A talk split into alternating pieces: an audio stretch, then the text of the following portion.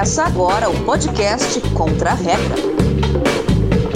Olá, estamos chegando para mais uma semana de podcast Contra a Regra. Eu sou Gustavo Chagas e estou acompanhado de Alessandro de Lorenzo. Tudo bem, Alessandro? Tudo bem, tudo bem, Gustavo. Um abraço para você, um abraço para o Felipe, um abraço a todos os nossos ouvintes. Mais um programa chegando, podcast Contra a Regra. Felipe Strazer, quanto tempo? Como é que vai, senhor? Bom, Gustavo, tudo bom, Alessandro? Muito tempo, né? Uma semana longe dos senhores é bastante tempo. Um abraço a todos os nossos ouvintes. Bom dia, boa tarde, boa noite. Se cuidem e uma excelente jornada para nós. Uma excelente jornada para você que nos acompanha a cada semana aqui no Spotify e no Deezer e durante todos os dias nas redes sociais. Estamos no Twitter, no Facebook, no Instagram e no LinkedIn, tudo no arroba Regra. E nesta semana vamos falar de um assunto, olha, eu digo de antemão que não fui eu que sugeri a pauta, mas eu aprovei, é verdade. Vocês vão ficar sabendo daqui a pouquinho. E também tem a esperadíssima lista da semana. Tudo isso a partir de agora aqui no Contra Regra.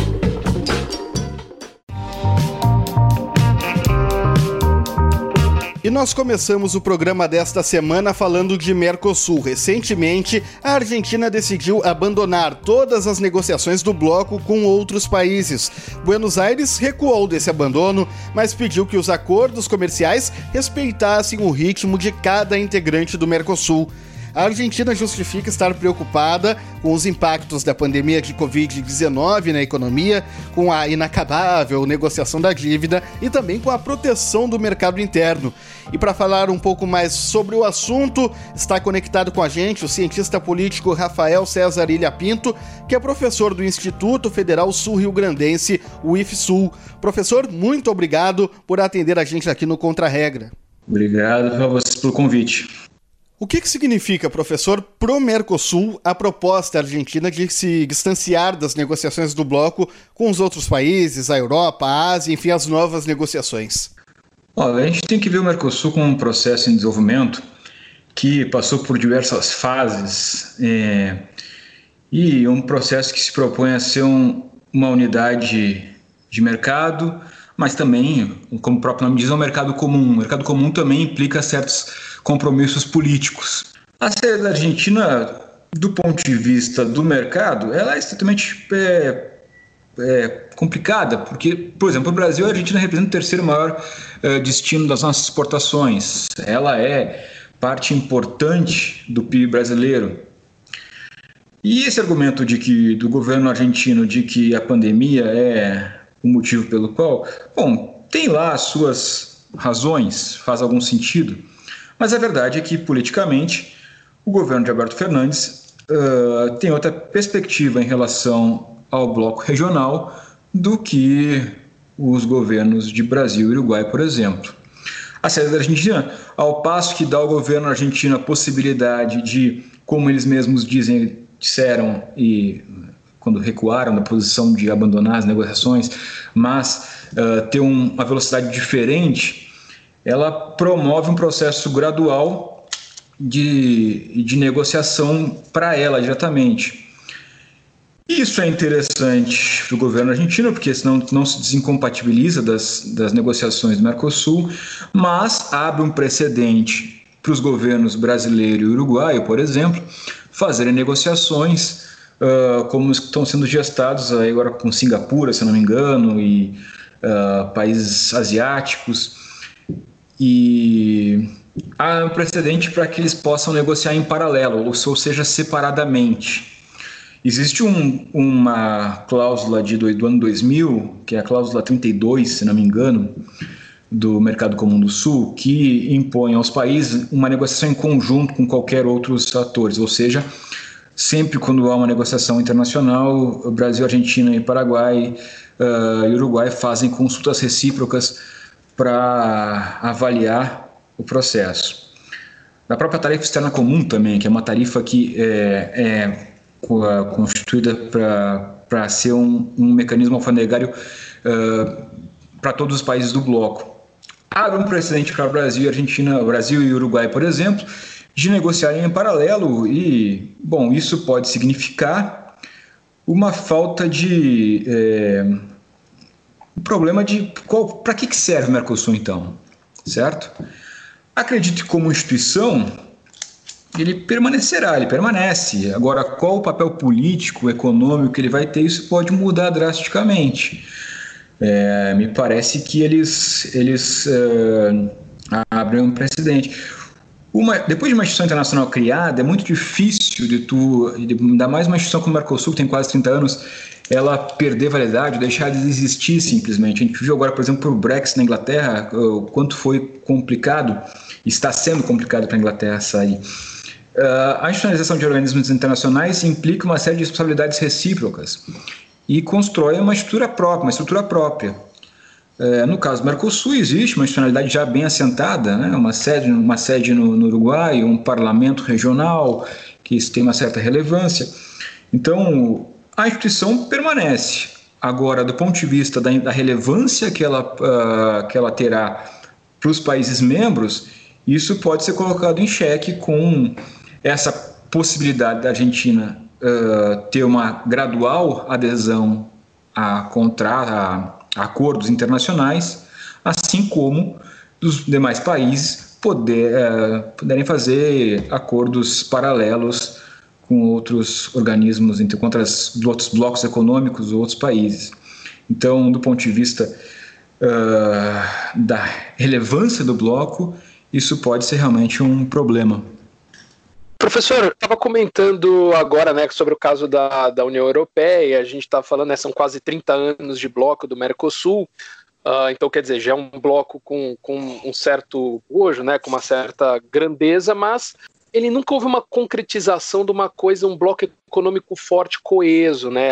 Apesar de serem poucos países, nunca conseguiu isso se formar como um, um blocão, assim como, por exemplo, a União Europeia. Então, por que a importância do Mercosul ela nunca foi como da União Europeia? Claro, devido às proporções, a União Europeia, algo pensado desde a década de 50, tudo, mas somos países menores com uma formação parecida, porque nunca conseguimos chegar a algo mais concreto, assim, mais fechado como a União Europeia. Olha, é preciso primeiro estabelecer uma classificação. Os os processos de integração regional eles têm várias fases, desde uma simples área de livre comércio, uh, passando por uma união aduaneira, passando por um mercado comum, até uma união política e econômica como é o que se pretende na Europa e vem se consolidando. O Mercosul, embora tenha o nome de mercado comum do Sul, ele não pode ser necessariamente classificado tecnicamente, ele não é um mercado comum de fato, ele é uma união alfandegária imperfeita, digamos assim. É... E ele, ele tem certas restrições por conta das próprias características de volatilidade da política interna dos países da região, pela baixa, embora tenha uma institucionalização considerável, ainda é baixa a institucionalização do bloco, assim como também Uh, as diferenças proporcionais em termos de PIB, população, tudo também. O Brasil corresponde, o Brasil é o maior PIB da América Latina, é, uh, só o estado de São Paulo já é maior que o PIB dos demais membros, talvez, talvez a cidade de São Paulo tenha um PIB maior que os demais membros do Mercosul.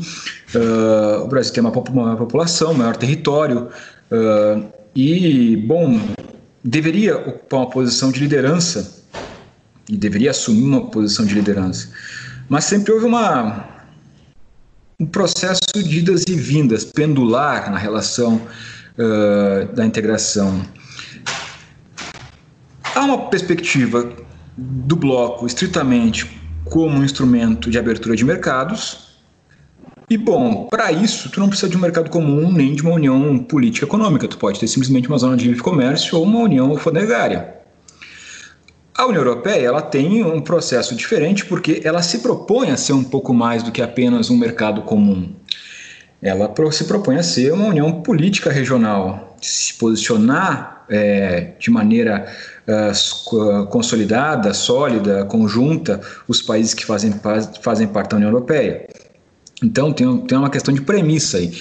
No início dos anos 2000, houve ali uma, uma teve uma perspectiva a partir do governo Lula e dos governos do Kirchner na, na Argentina de dar um viés de compromisso político com a integração, uma, uma posição comum, mas isso é muito efêmero também, porque a política na América Latina ela, ela, ela tem certas características uh, internas nos países que uh, fragilizam esses processos. A gente tem historicamente na América Latina diversos outros processos. A gente passou pela ALAU, que é a LAD, tem a Comunidade Andina de Nações, tem a Unasul, que definiu e, e, e mostrou seus limites, tem a CELAC, diversas uh, comunidade amazônica.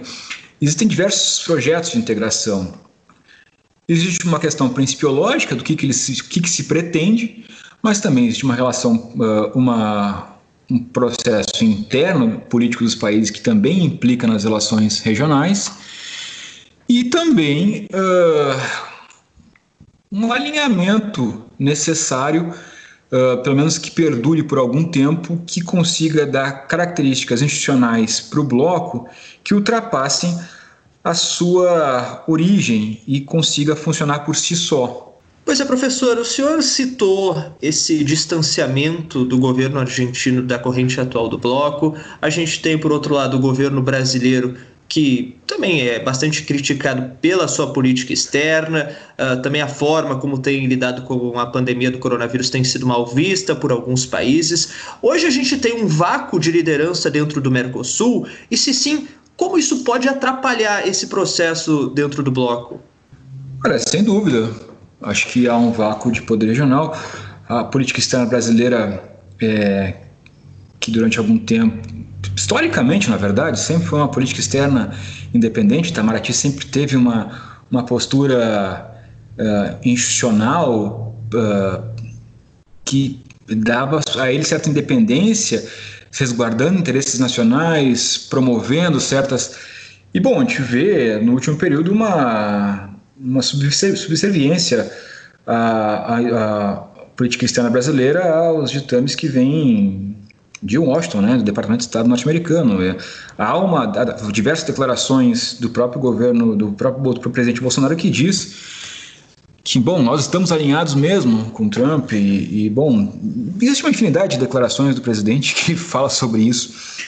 E não o Brasil ocupando essa, essa posição de liderança que de, deveria ser uma posição que ele deveria encarar com uma certa naturalidade e assumir para si, e pelo desalinhamento que a gente vê entre as posições dos principais parceiros, porque, bom, assim como a União Europeia é, é um bloco que precisa da conjugação entre Alemanha e França, o Mercosul precisa da conjugação de interesse entre Argentina e Brasil. E não me parece que uh, nesse momento a gente consiga conciliar. Existem diversas uh, empecilhos quanto a isso. Um exemplo bem simples disso. Uh, a questão dos acordos automotivos, que vem sendo discutido no país há bastante tempo, né, no Mercosul há bastante tempo, e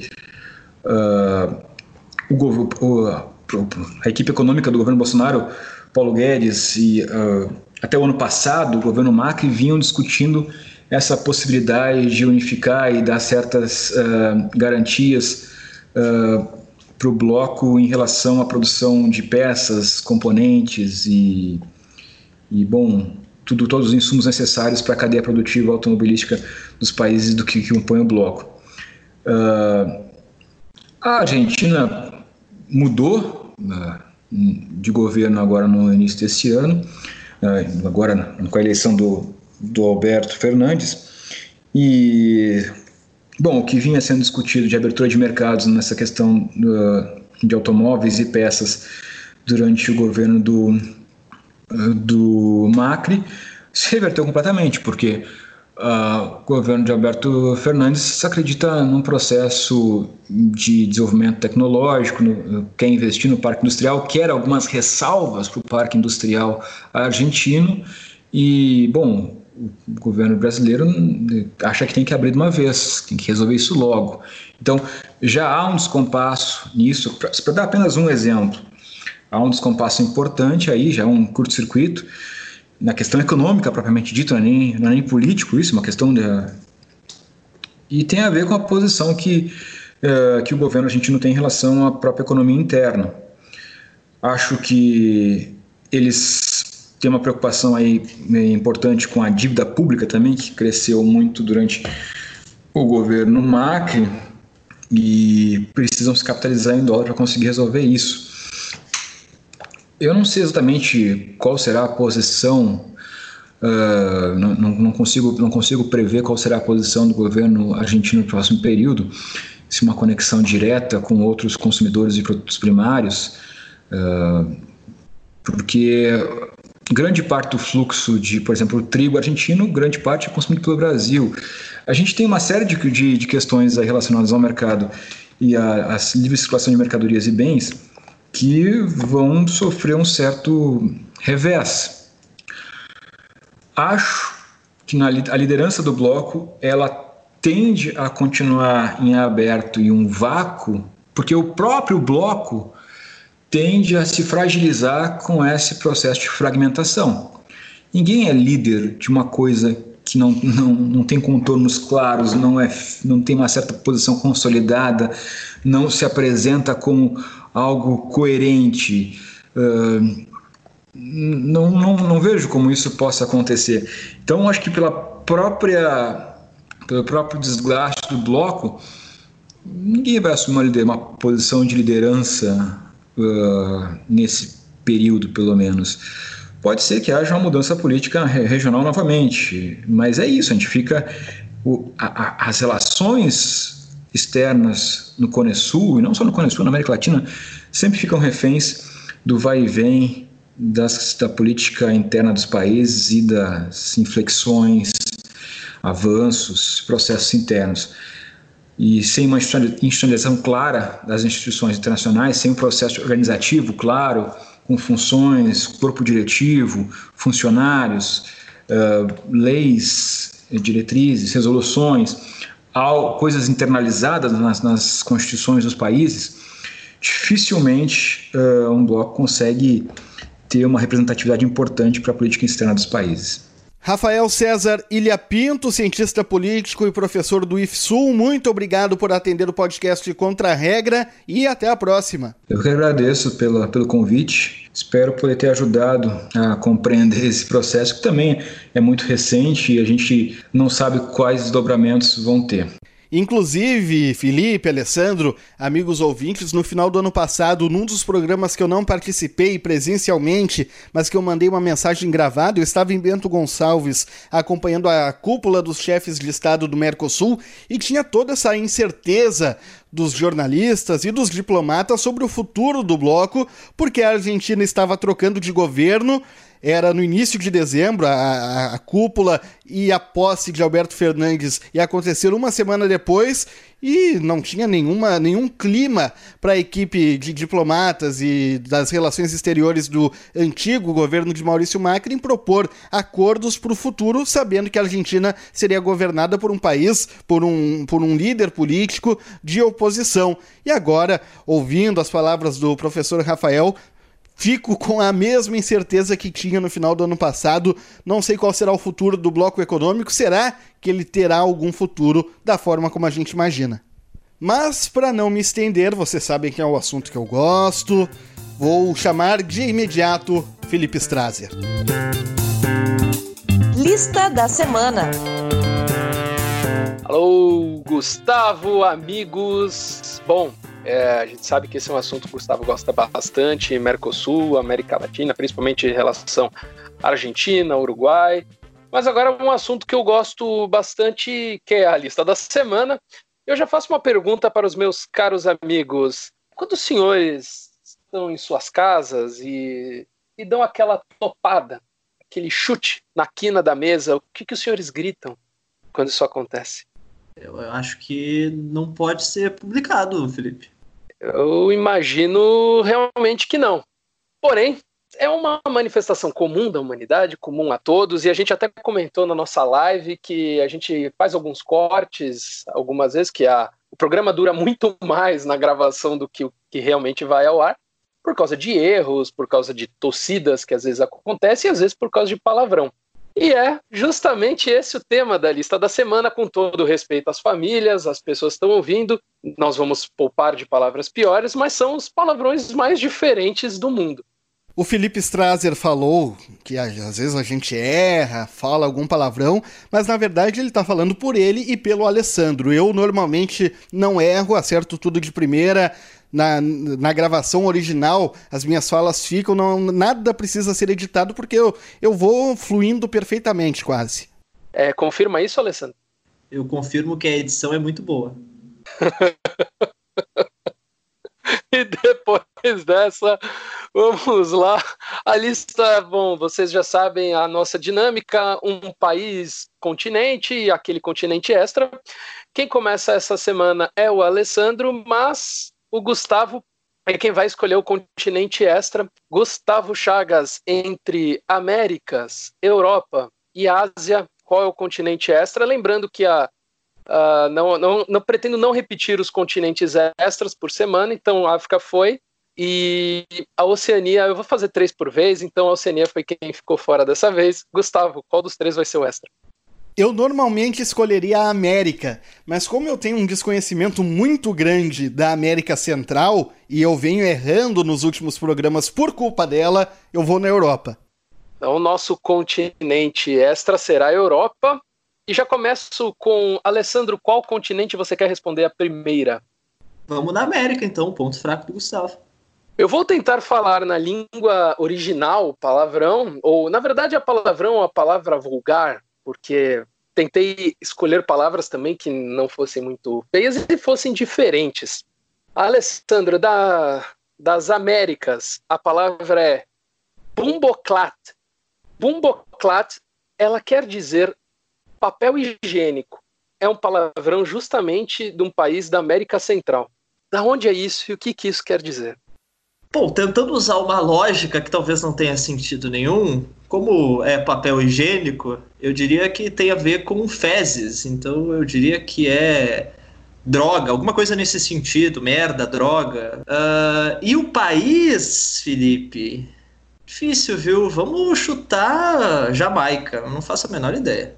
Gustavo Chagas, eu vou admitir que a pessoa acerte ou acerte ou, ou, responda o significado também parecido ou igual, podem acertar, mas o país não. Cada um país por vez. Então, Jamaica, o Gustavo não pode responder, porque o Alessandro respondeu, mas, Gustavo, o que quer dizer bumboclat e qual é o país? Concordo com o Alessandro, deve ter esse sentido de aquela exclamação quando as coisas não vão bem, e aí as referências escatológicas. E eu chuto Trinidad e Tobago. Gustavo, o Alessandro tem uma força impressionante, porque o Alessandro acertou, é a Jamaica ah, é? mesmo. Aham. É na língua patuada Jamaica, uma língua local, e os dois acertaram, uma, uma exclamação de droga, uma exclamação escatológica, aquela que a gente dá realmente quando chuta o pé da mesa.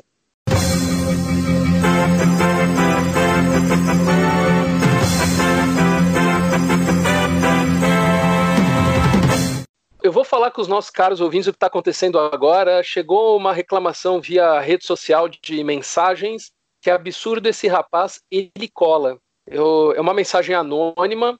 Alessandro, o que, que tens a dizer disso? Gustavo, quer responder sobre isso? Eu diria que isso é inveja, porque alguns acertam e ganham e outros seguem perdendo. Eu vou encaminhar o, as provas para a investigação da Polícia Federal, para análise dos documentos por parte do Ministério Público Federal e, se for necessário, o ministro Celso de Mello vai divulgar o conteúdo. tá bom. Eu, inclusive, inclusive sugiro aqui, para acabar com qualquer tipo de insinuação do Gustavo, que na nossa próxima live do Contra-Regra a gente faça a lista. E aí, com imagens, eu vou provar que eu acerto naturalmente. Olha aí. Bom, na Jamaica, Uh, todos os lugares que eu pesquisei sobre palavrões ou xingamentos, foi, foram muito claros os textos que na Jamaica é muito forte você falar uh, esse palavrão. É muito forte você dizer papel higiênico, esse bumboclate aí, é muito forte. Então, assim, quando for para a Jamaica, prestem atenção, falem outras coisas, mas não repitam papel higiênico, porque as crianças podem ficar ofendidas. E nós pedimos perdão aos nossos ouvintes da Jamaica. Com certeza, Gustavo. Já peço perdão a todos os ouvintes de todos os países que nós iremos citar aqui. Gustavo Chagas, um continente. Eu vou na África. Na África, nós temos Yagasma. Yagasma, que quer dizer a sola do sapato sujo, ou sola suja do sapato. Para que serve e que país é esse? Eu arrisco Marrocos e o significado da expressão seria aquela coisa baixa, aquela coisa que a gente não dá muito valor, a sobra da raspa do sapato. É isso? Não sei, não sei se, a, se a expressão é essa, mas eu acho que é com esse sentido. Aquela coisa que a gente quase que ignora. Alessandro? Eu acho que o significado vai nesse sentido mesmo, de diminuir a pessoa, de repente até chamar ela de lixo. Uh, quanto ao país, Etiópia. Os senhores acertaram basicamente o que significa. E a gasma pode ser o sapato sujo, só o sapato ou simplesmente o sapato. Uh, Para quem não lembra, teve aquela imagem do George Bush, na presidente americano George Bush, o filho, no Iraque, em que ele foi praticamente atingido, quase foi atingido por um sapato atirado por um manifestante iraquiano, porque na cultura árabe o sapato sujo é uma coisa ruim. Então você ser chamado de sapato é uma coisa ruim. Vocês acertaram, é uma coisa que te diminui, é uma coisa suja, é uma coisa que te põe para baixo. E numa briga é muito ouvido falar isso. É uma expressão em árabe, porém ela é comum do dialeto egípcio. Então é uma palavra que vem do egípcio. Usar o sapato como um xingamento é muito comum no Egito Nenhum dos dois acertaram, mas o Gustavo chegou perto no Marrocos. Foi bem nessa, Gustavo. Alessandro de Lorenzo, próximo continente? Oceania. Ele gosta. Ele gosta da Oceania. E será que vai gostar de Pococoua? Quer dizer cabeça fervida. Da onde é e o que quer significa esse xingamento cabeça fervida? Acho que alguém que explode muito fácil, pessoa que não tem paciência, algo mais forte nesse sentido. Uh, e quanto ao país, bem complicado, viu? Bem complicado mesmo. Vou chutar Nova Zelândia aqui, mas não deve ser. Nova Zelândia e uma pessoa estourada, uma pessoa nervosa. Gustavo, teu palpite. Meu palpite, agora eu vou me diferenciar do Alessandro. Eu Sugiro que seja uma pessoa burra e o país é a Papua Nova Guiné. Os dois diferenciando. Cabeça fervida nesse idioma maori é uma pessoa desprezível, uma pessoa estúpida, uma pessoa que você detesta. Então, você chama a pessoa seu desprezível, você chama a pessoa de papacoua. E a língua maori é uma das línguas nacionais da Nova Zelândia, ah! O Alessandro Meu Deus! Cara, essa foi a, a, mais difícil de toda a história do programa. Eu tinha certeza absoluta que eu teria errado. Quando o Alessandro acertou, eu quero como isso é possível? O cara tem escuta aqui em casa, meu. Eu vou começar a fazer, eu vou começar a usar aqueles servidores da CIA, sabe? Não sei. Alô, ministro Celso de Mello. Alessandro, depois dessa, qual é o continente que você quer? Tá podendo tudo nessa lista. Já escolhi, agora é o Gustavo que escolhe. Até me perdi. Olha só, a gente perde até o prumo com isso. Gustavo, qual continente, Gustavo? Tu perde o prumo e eu perco o jogo, né? Eu vou na Europa. Gustavo, na Europa, estamos falando do Clereleyer. Clereleyer é um sofredor de cólera. Você está xingando o cara de uma pessoa com cólera. O que, que isso quer dizer? Ah, é uma pessoa triste, depressiva, que está sempre para baixo, não anima nada, nem nunca. E agora o país, obviamente eu vou errar e o Alessandro vai dar aquele chute na lua e ele vai acertar. Ah, eu vou arriscar a Polônia. Gustavo vai com a terra de João Paulo II, Alessandro de Lorenzo, teus palpite talvez seja uma expressão que se, que se refira a uma pessoa chamando ela de doente, como uh, se fosse depravado, algo nesse sentido assim. Uh, país, acho que não é Polônia, pela língua, uh, Romênia, só porque é mais próximo do latim, mas não sei, realmente não sei. Neste país, clere pode ser cólera e layer é o pessoa que sofre com. Se eu falasse como se escreve, seria muito mais fácil de vocês saberem. K-L-E-R-E, até aí, perfeito. O layer que se escreve L-I-J-E-R, estamos falando dos Países Baixos. É um xingamento dos Países Baixos e quer dizer filho da mãe. É um xingamento muito, muito, muito pesado falar que a pessoa sofre de cólera naquele país. Nessa, ninguém acertou nenhuma das opções. E uma curiosidade sobre os, os xingamentos dos Países Baixos, é o país que tem os xingamentos mais de saúde. Por causa da ética protestante de séculos atrás e a questão das doenças, eles nunca tinham, eles não usavam muito palavras uh, com relação a prostitutas ou com relação a Deus. E por causa disso, por causa das doenças, eles usavam muito xingamentos com relação à doença das pessoas, né? Então a pessoa com uma doença era mal vista. Por isso que muitos xingamentos pesados lá, por exemplo, seu sofredor de câncer, qualquer palavrão, qualquer coisa que você fala, relaciona a pessoa a câncer, fala assim, seu câncer, aspas, é um xingamento muito pior do que qualquer outra coisa que você poderia fazer. Qualquer xingamento que tenha uma doença no meio é a pior coisa que você poderia falar para uma pessoa. E eu diria que nos Países Baixos, as, qualquer coisa dita pode ser muito baixa, né? É por isso que tu perde, Gustavo. eu também eu cheguei a essa conclusão. Alessandro, o último continente, vamos de Ásia, Erbaiwu. Erbaiwu significa 250. É um número. É. Eu não sei se essa é a pronúncia correta, mas Erbaiwu significa 250 e é um baita xingamento talvez para eles 250 seja um baixo valor, então a pessoa está dizendo que aquela pessoa não tem valor nenhum, é desprezível. Agora, o país, Erbaibu. Wu, Erbaiwu. Nem ideia, Felipe. Malásia. Alessandro disse pessoa inútil, não serve para nada, desprezível, e falou na Malásia. E a sua. seu palpite, Gustavo? Não, não, não, não faz nenhum sentido para mim. Eu vou junto com o Alessandro. Para chutar um país, pela pronúncia e pelo estilo da palavra, eu iria no extremo oriente. A gente já falou, acho que, de Coreia e Japão. Sobrou a China, vou com a China. Os dois acertaram com relação ao que quer dizer. Neste país, chamar a pessoa de 250 é basicamente dizer que ela é uma pessoa estúpida, uma pessoa inútil, que não serve para nada. E o Gustavo foi muito bem no palpite dele, aquele chute calculado. Estamos falando da China. E na China, é, você vai lá e não vai encontrar nenhum nada com valor de 250 yuan. Não vai encontrar quase nada com 250, porque é uma coisa inútil. Gustavo Chagas, um pontinho, parabéns. Um ponto que vale mais que 250. E o que me deu a, a, a sugestão de ser algum país perto da China ou a própria China foi o U, no final da palavra. Numa época em que o mundo mal fala da China, falamos agora 250, uh, ah, mas é realmente essa questão numérica nos países orientais. Aqui também temos a questão número 13, principalmente nos Estados Unidos e tudo, mas no Oriente uh, temos, eu não lembro o país, não sei nem se é a China, porque o número 4, o número 8, um é boa sorte, outro é morte. Uh, agora tem essa do 250, então eles têm muito disso no Oriente, essa questão da, dos números bons e os números ruins.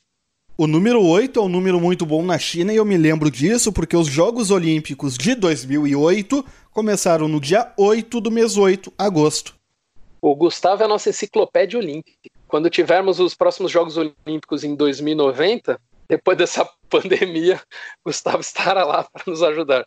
Até uma notícia de atualidades para os nossos ouvintes do podcast Contra a Regra: o presidente do Comitê Olímpico Internacional já cogitou a possibilidade de não haver disputa em Tóquio em 2021. A ver os próximos capítulos. Notícias bombásticas e realmente é uma questão de como vai evoluir a doença. Se evoluir muito esse contágio, não vale a pena arriscar milhões de pessoas por causa disso. Os Jogos Olímpicos tem essa sua missão de paz e a missão de saúde, não adianta infectar o mundo inteiro por causa disso para ter esses jogos. Uma pena, mas espero que ano que vem seja tudo de volta à normalidade. E vamos lá, Gustavo escolheu a Europa como continente extra e vamos com a palavra extra. Himmeldonaveta. Himmeldonaveta é uma palavra só e ela significa céu, trovão, e clima. É um palpite com um peso muito grande, porque se eu acertar eu ganho do Alessandro de 3 a 2, mas se eu errar e ele acertar, ele goleia mais uma vez e seria por 4 a 1. Céu, trovão e clima. Me lembrei de Castelo Ratimbum, Dr. Vitor, raios e trovões. É parecido, olha, parece. O sentido seria esse: uma exclamação é, de indignação com a negatividade das coisas. E o meu chute, sem nenhuma convicção, é Bulgária. Gustavo foi com aquele, aquela exclamação mesmo de raiva e disse Bulgária, Alessandro. Vou ficar com a explicação do Gustavo, até porque eu não consegui pensar em nada melhor. E em relação ao país, eu vou de Moldávia. Estou começando a achar que talvez seja a Bulgária, viu, Gustavo? O Alessandro foi numa das respostas de Romênia, na outra de Moldávia. Os dois falam romeno, próximo disso, a Moldávia tem uma língua latina. Himmel Dona Veta não parece muito latino, portanto, Alessandro não é Moldávia. Uh, Gustavo, infelizmente, não foi a sua vez, também não é Bulgária. Apesar da tua explicação estar correta, é, isso quer dizer um droga, um inferno, algo assim, desse sentido, raios e trovões. Estamos falando da Alemanha, um país famoso por juntar 450 palavras numa expressão só, essa é uma expressão única. Himmel, Dona, Wetter, se escreve Himmel, Donner, Wetter, uh, mas a pronúncia no Google não é essa. É a Alemanha, outro país com gostos peculiares para juntar palavras. E foi essa lista: 2 a 1 um para o Alessandro. Não foi uma goleada que o Gustavo tinha falado, foi uma vitória do Alessandro, mas foi uma boa disputa e muito interessante. Eu gostei de fazer essa lista também. Uh, alguns comentários finais dos senhores, eu agradeço a presença. A gente às vezes vai longe para tentar achar o país e é a Alemanha. Ah, como quase sempre eu vou longe na Oceania e quase sempre é a Nova Zelândia. Tivemos Tuvalu recentemente, ou Tuvalu, uh, mas realmente, às vezes é, é, é, difícil a gente pensar numa coisa muito longe e está aqui do nosso lado, entre aspas, a Alemanha. Um dia eu vou acertar com Botsuana. Gustavo, eu vou preparar uma lista especial com Botsuana, mas não vou avisar o dia, vai ficar aquela surpresa. um abraço a todos. Eu prometi na semana passada estudar mais, não surtiu efeito. Eu peço ajuda a você, ouvinte. Por favor, me ajude, me dê dicas para tentar vencer a sapiência de Alessandro de Lorenzo, de quem me despeço. Até semana que vem, Alessandro. Um abraço, Gustavo. Um abraço, Felipe. Um abraço a todos os nossos ouvintes. Se cuidem e até a próxima. Felipe Strazer, faça listas que me deem alguma chance de vitória, por favor. Gustavo, vou. Já estou produzindo as próximas. Te garanto que são listas também curiosas e espero que obtenha êxito. Eu queria também dar um abraço a todos vocês, me despedir. Uh, um abraço carinhoso, mas à distância, para todo mundo se cuidar, usem máscaras, lavem bem as mãos, e é isso. E o Alessandro falou, se cuidem. Beijo no coração de todos. Mais uma vez, o recado é dado. Se cuidem, não deixem na reta para a Covid-19. Nos encontramos na próxima semana. Enquanto isso, você acompanha o podcast Contra a Regra nas redes sociais. Estamos no LinkedIn, no Twitter, no Instagram e no Facebook, arroba. Tchau, tchau.